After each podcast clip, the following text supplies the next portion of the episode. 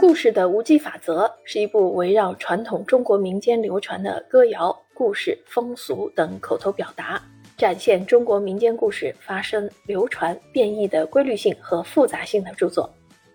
本书分为歌谣与歌手的传说、爱情与婚姻的传说、送神与造神的传说、命理与地理的传说、天灾与人祸的传说五个部分。通过民俗学的田野调查。作者对于民间故事与传说的推理层层展开，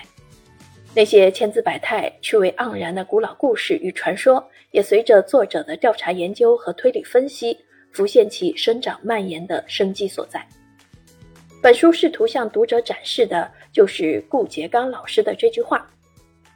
虽是无稽之谈，原也有它的无稽法则。”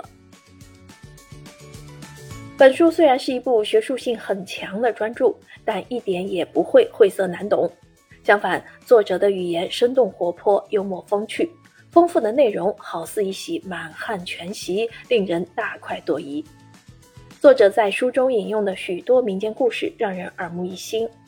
例如“看见她”，教咱们如何欣赏民间歌谣中的理想美人；“刘三姐戏罗隐”。让咱们看见了刘三姐在男权社会里的勇敢抗争。陈三五娘让人感悟到了私情故事的人物设置规律，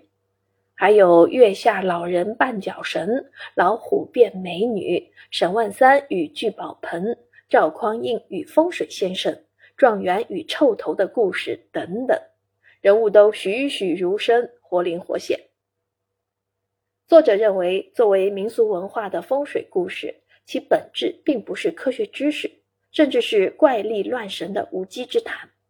但这些无稽的故事和观念，过去却对乡土社会产生过不小的影响。相反，理性知识在传统的乡土社会反而难以用来与个体之间达成平等对话。科学与理性在教育程度尚不发达的传统乡土社会，往往是失语的。也就是说，风水本身不是科学，但是对于风水的现象影响研究，应有辩证的眼光、科学的方法。故事的无稽法则，让人们深入的了解到民俗学的博大精深。咱们有理由相信，本书的问世将对弘扬中华优秀传统文化发挥积极的作用。